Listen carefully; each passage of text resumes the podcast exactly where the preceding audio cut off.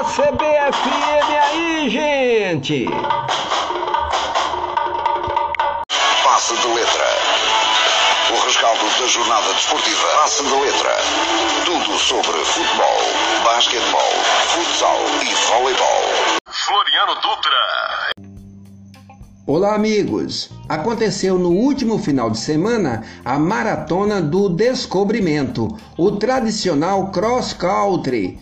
Contou com quatro voltas no circuito montado pela organização em meio à vegetação típica de praia com Mata Atlântica. A prova rápida entre Arraial e Trancoso marcou o encerramento do evento com os campeões gerais das classes elite. Ciclistas de outros estados e internacional participaram deste evento. O evento foi encerrado com a participação de ciclistas amadores.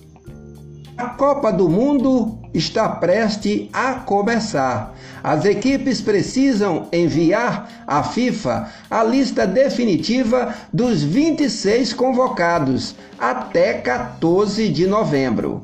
O Uruguai está no grupo H do Mundial, ao lado de Portugal, Gana e Coreia do Sul, e estreia no dia 24 de novembro contra a seleção asiática. Os finalistas do Intermunicipal 2022 já foram definidos.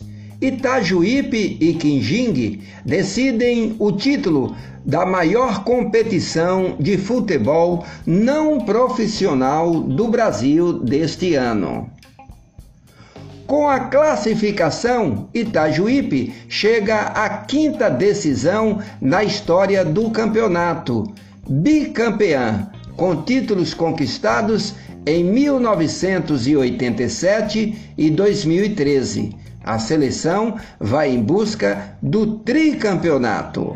Já a seleção de Qinjing conseguiu a vaga inédita na final, apenas em sua segunda participação na competição. Se vencer esta edição, estará no hall dos campeões.